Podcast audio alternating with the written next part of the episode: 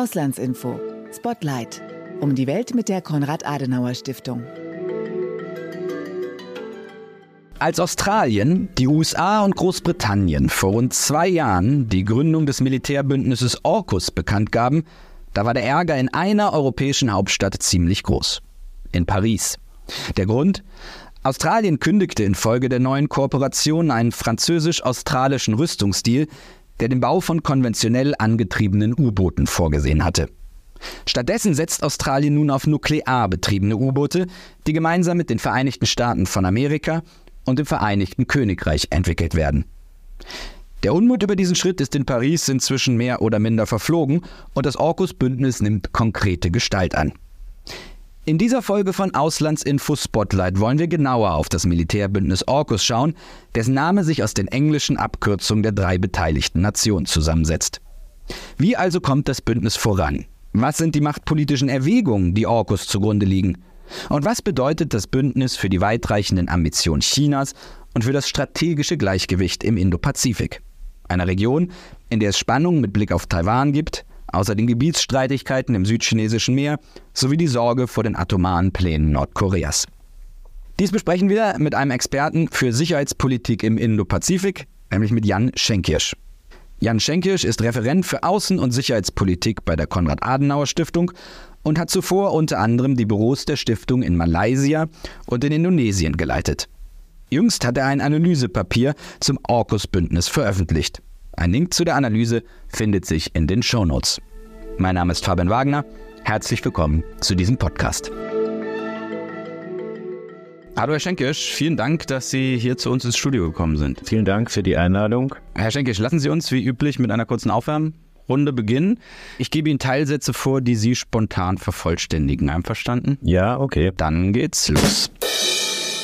Das Militärbündnis AUKUS zwischen Australien, den USA und Großbritannien ist ein langfristig angesetztes Sicherheitsabkommen, das dazu dient, die militärische Präsenz der Seestreitkräfte aller drei Staaten im Indopazifik zu stärken. Das größte Risiko im Indopazifik ist das Hegemonialbestreben Chinas, das zu Konflikten mit den USA und mit anderen Einrainerstaaten in der Region führen könnte. Für Europa ist der Indopazifik wichtig, weil der Indopazifik, die Region ist mit dem äh, mit der größten Dynamik des Wirtschaftswachstums und äh, für Europa als ein ein Kontinent, der auf Handel angewiesen ist, ist diese Region extrem wichtig.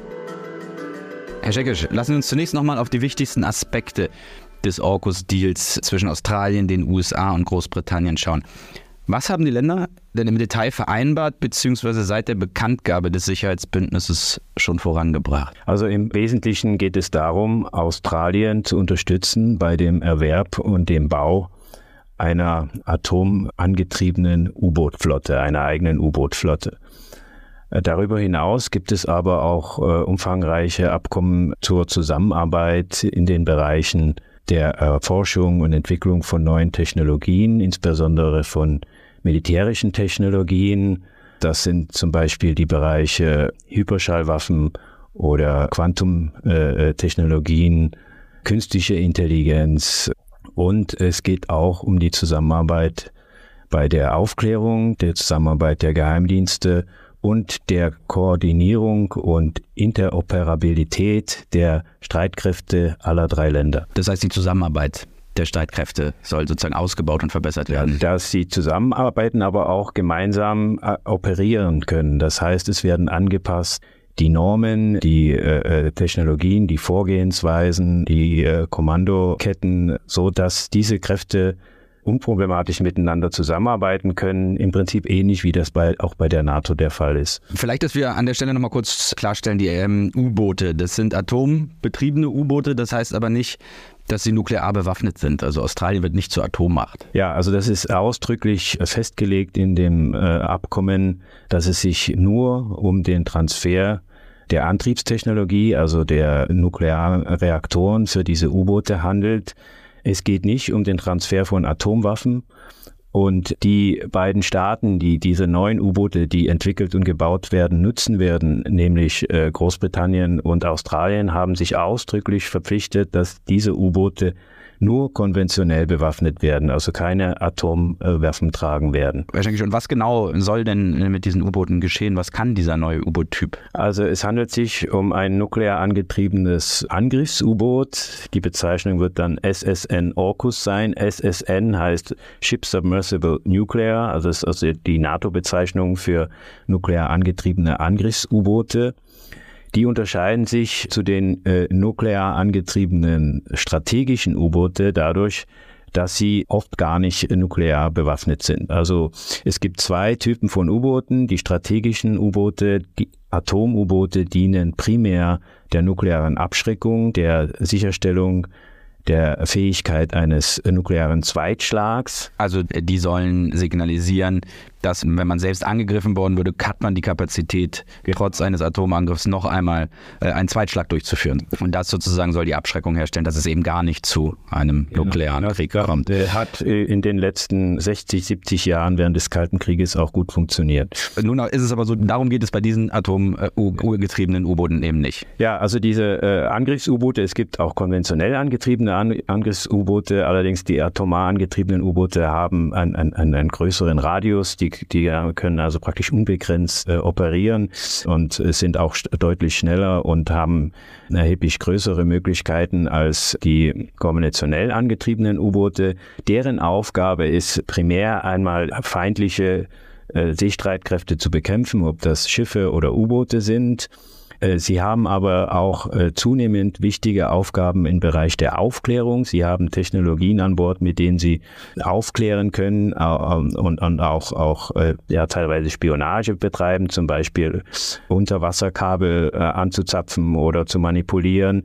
Diese U-Boote sind auch mit Marschflugkörpern bewaffnet, mit denen man Landziele bekämpfen kann, und zwar äh, ziemlich weit äh, ins Landesinnere. Die haben also die konkret jetzt über die U-Boote, die wir sprechen, werden Tomahawk-Marschflugkörper an Bord haben, die eine Reichweite von zweieinhalbtausend Kilometer haben. Damit kann man von der Küste aus deutlich tief in, ins Landesinnere Ziele erfassen und diese U-Boote können auch äh, Spezialkräfte, also sprich Kampfschwimmer oder, oder Navy SEALs zum Einsatz bringen. Die haben auch kleine Mini-U-Boote mit an Bord oder auch äh, unbemannte Drohnen, mit denen also eine sehr vielfältige operative Tätigkeit möglich ist. Herr Schenkisch, in Ihrer Analyse bezeichnen Sie das Militärbündnis als Zitat Grundlage für eine neue mächtige Seemacht im Pazifik. Was genau, Sie haben es jetzt schon ein bisschen angedeutet, ist denn so bemerkenswert an diesem Sicherheitsbündnis? Ja, die Entwicklung und der Bau von, von U-Booten generell und insbesondere von Atom-U-Booten ist eine sehr langfristige Angelegenheit. Also das Projekt ist langfristig angesetzt. Es wird mindestens 15 bis 20 Jahre dauern, ehe die ersten U-Boote von Stapel laufen werden.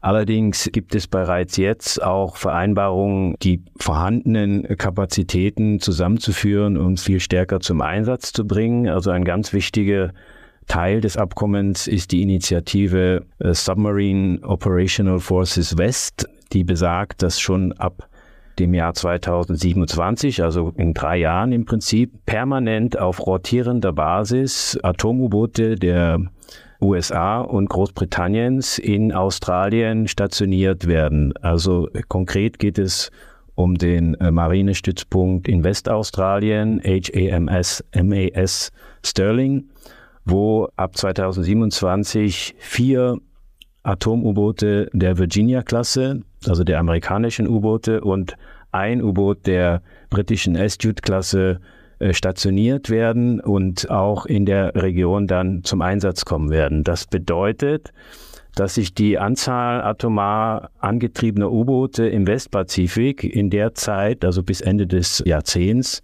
verdoppeln wird von fünf auf zehn, wenn man noch die fünf U-Boote der Los Angeles-Klasse in Guam mit hinzurechnet. Und das ist, ist eine, eine sehr bemerkenswerte und, und signifikante Erhöhung der militärischen Schlagkraft äh, in der Region. Also das Projekt ist lang angelegt, aber läuft sozusagen sehr schnell an. Ich glaube, es ist ja auch so, dass schon Übungen tatsächlich zwischen den Armeen, zwischen den Streitkräften durchgeführt wurden. Ja, also es ist natürlich ein, ein äh, sehr umfangreiches Umfang äh, Australien, die Fähigkeiten äh, zu vermitteln, eben äh, atomar angetriebene U-Boote nicht nur zu bauen, sondern auch zu betreiben und zu warten. Und dafür muss einerseits die Industrie, vor allem die, die Schiffbauindustrie und U-Boot-Industrie in Australien ausgebaut und äh, modernisiert werden. Und es muss Personal ausgebildet werden. Da, äh, für den Betrieb von U-Booten braucht man Marinesoldaten, die Erfahrung haben, äh, die, die sind hoch spezialisiert und ausgebildet.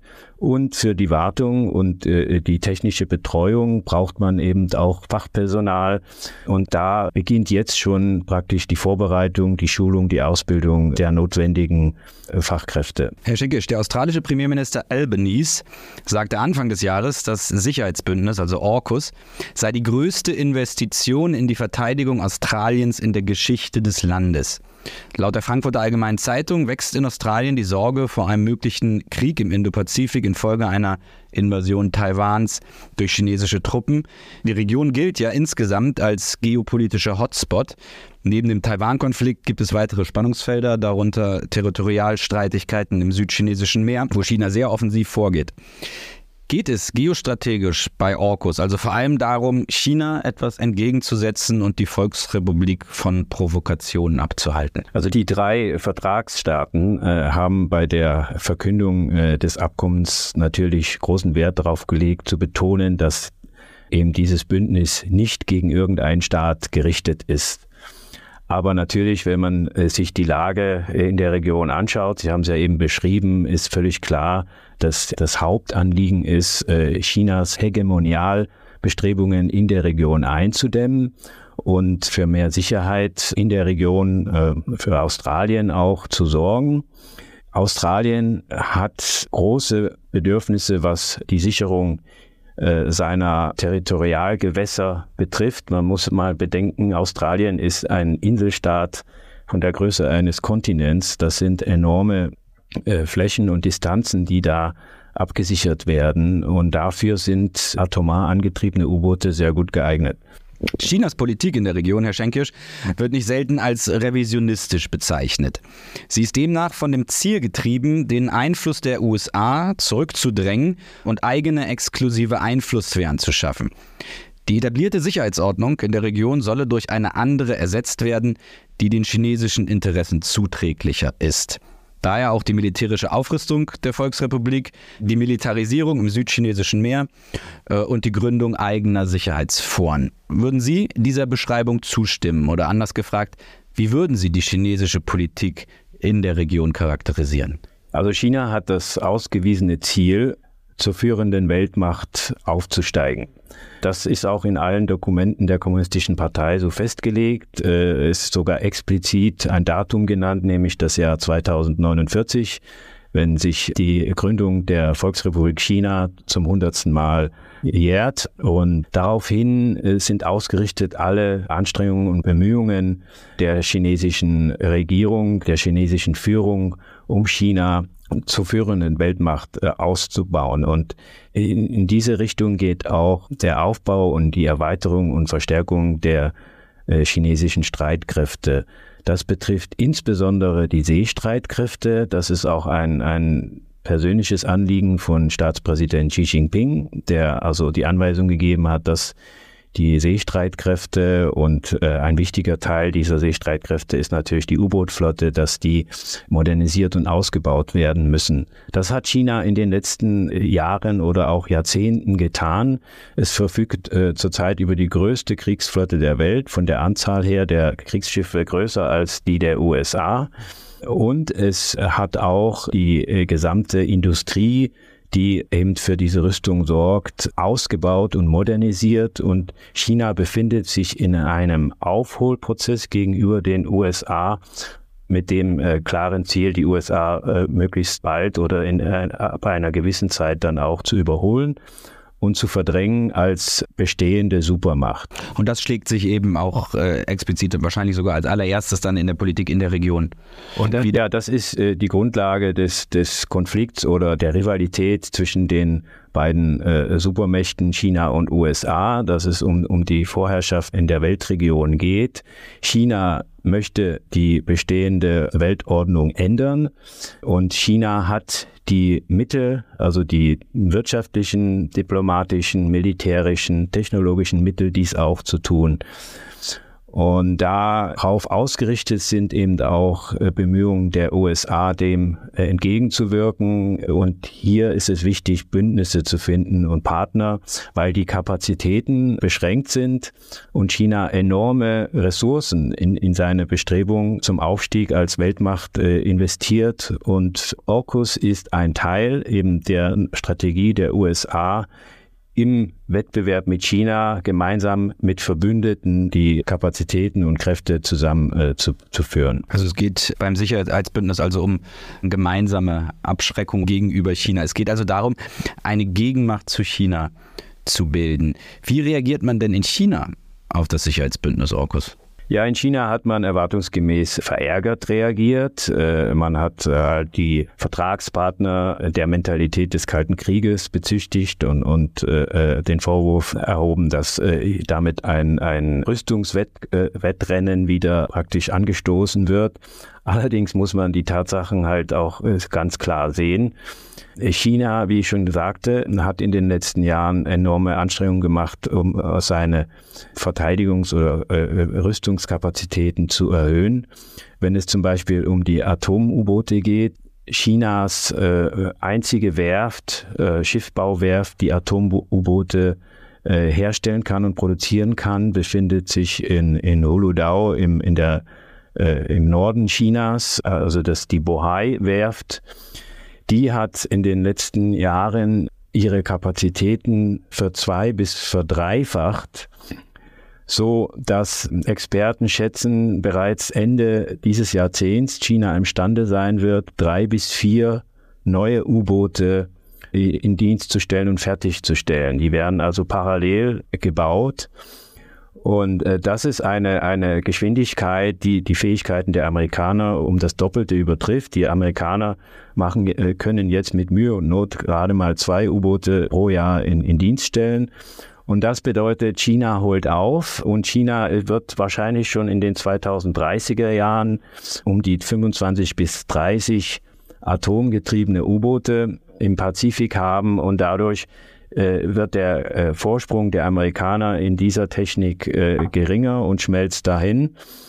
Und deswegen ist dieses AUKUS-Abkommen eigentlich ein, ein, ein, ein Versuch, äh, diesen Aufholprozess Chinas zu verlangsamen, denn wirklich stoppen wird man ihn wahrscheinlich nicht können. Wie die Stiftung Wissenschaft und Politik erläutert, herrscht in Washington insgesamt die Einsicht vor, dass die USA unter anderem aufgrund der massiven Aufrüstung Chinas, aber auch Russlands nicht mehr über die Fähigkeiten verfügen, und das haben sie eben angedeutet, jeden Operationsraum der Welt militärisch zu dominieren. Daher soll die Abschreckung Chinas, und auch das haben Sie eben gesagt, auch durch die Stärkung der Partner erfolgen, im Fall Orkus, also vor allem Australien. Wie sehen Sie das auch vor dem Hintergrund des Panoramas, das Sie eben gezeichnet haben? Ähm, ist AUKUS aus Ihrer Sicht denn die richtige Strategie? Also ist das Bündnis die richtige Antwort auf Chinas Hegemoniestreben und ein Schritt für mehr Sicherheit im Indopazifik? Das wird sich zeigen. Wie gesagt, das Projekt ist langfristig angesetzt. Es gibt auch noch einige politische Hindernisse, das darf man auch nicht übersehen. Also der, Welche? der Kongress, äh, US-Kongress äh, muss zum Beispiel noch zustimmen, dass die Amerikaner ihre U-Boote der Virginia-Klasse den Australiern verkaufen dürfen. Das ist ja auch ein Teil des Abkommens, dass in der Übergangszeit, bis die neuen U-Boote, die entwickelt werden und gebaut werden, äh, in Dienst gestellt werden können, Australien drei äh, mit der Option auf zwei weitere Atom-U-Boote der Virginia-Klasse von den Amerikanern kaufen können denn die australische U-Boot-Flotte der Collins-Klasse, also der U-Boote der Collins-Klasse, wird äh, Ende des Jahrzehnts oder Anfang der 2000er Jahre außer Dienst gestellt. Äh, das sind alte U-Boote, die dann nicht mehr betrieben werden können. Das heißt, da sind noch einige Hindernisse, die überwunden werden müssen und man weiß auch nicht, wie sich Regierungen in der Zukunft verhalten werden zu diesen Abkommen. Aber es ist erst einmal ein wichtiger und richtiger Schritt in die, in die richtige Richtung. Ob es dann ausreichen wird, am Ende das Vordringen äh, Chinas und die äh, Hegemonialbestrebungen Chinas wirklich einzudämmen, das, das wird, muss sich dann noch zeigen. Herr Schenkisch, ich habe es in der Einleitung gesagt und damit wollen wir mal äh, kurz nochmal nach Europa auch blicken, dass Paris ziemlich verärgert war, als vor rund zwei Jahren der AUKUS-Deal bekannt gegeben wurde, weil dadurch eine französisch-australische Rüstungskooperation platzte. Dennoch schreiben Sie in Ihrem Text, dass das Bündnis eine, äh, Zitat, Inspiration für die europäische Rüstungsindustrie sein könne. Wie meinen Sie das? Also Frankreich hat ähnliche Probleme wie äh, Australien, Großbritannien und die USA. Es mangelt an Ressourcen und an Manpower um äh, die eigene Verteidigung sicherstellen zu können. Der U-Boot-Deal mit Australien war äh, natürlich ein, ein ganz wichtiger, auch, auch wirtschaftlicher Faktor für, also in, in Milliardenhöhe für Frankreich und ist, es ist ärgerlich, dass äh, eben äh, er am Ende äh, gecancelt worden ist. Die Franzosen haben auch ein sehr starkes Interesse an äh, äh, Sicherheit und, und militärischer Präsenz im Indopazifik, da sie dort äh, riesige Überseegebiete haben von der Fläche her, äh, also äh, die pazifischen Inseln, ob das französisch-Polynesien ist oder äh, Neukaledonien, äh, haben enorme äh, exklusive ähm, äh, Wirtschaftszonen um sich herum. Und äh, Frankreich ist dort präsent, äh, auch militärisch. Allerdings überdehnt das die Fähigkeiten der äh, französischen Streitkräfte. Und deswegen sollte sich auch Europa ein, ein Beispiel nehmen an diesem Rüstungsabkommen oder an diesem Sicherheitsabkommen, den die drei AUKUS-Staaten abgeschlossen haben, äh, wie man äh, vorhandene Kapazitäten, Ressourcen, Know-how, Technologien äh, wirksam zusammenführen kann, um Synergieeffekte zu erreichen. Etwas, was wir in Europa, in Europa bisher nicht geschafft haben, die vielen nationalen Rüstungsindustrien irgendwie miteinander zu verknüpfen und eine, eine wirksame europäische Rüstungsindustrie und Verteidigung und äh, Sicherheitsarchitektur zu zu schaffen. Also die Fähigkeiten zu bündeln. Genau, das, das wird sich zeigen. Äh, die Herausforderungen der Zukunft können nur gemeistert werden, wenn man eben zusammenarbeitet, sich zusammentut, um die vorhandenen Ressourcen auch äh, wirksam und, und effektiv einsetzen zu können. Herr Schenker, vielen Dank für Ihre Zeit. Ja, es hat mich sehr gefreut. Vielen Dank. Das war eine weitere Folge von Auslandsinfo Spotlight, dem Außenpolitik-Podcast der Konrad-Adenauer-Stiftung. Wer mehr zum Thema Orkus erfahren möchte, dem kann ich die Analyse von Jan Schenkirsch ans Herz legen. Diese habe ich in den Show Notes verlinkt. Vielen Dank fürs Zuhören und bis zum nächsten Mal.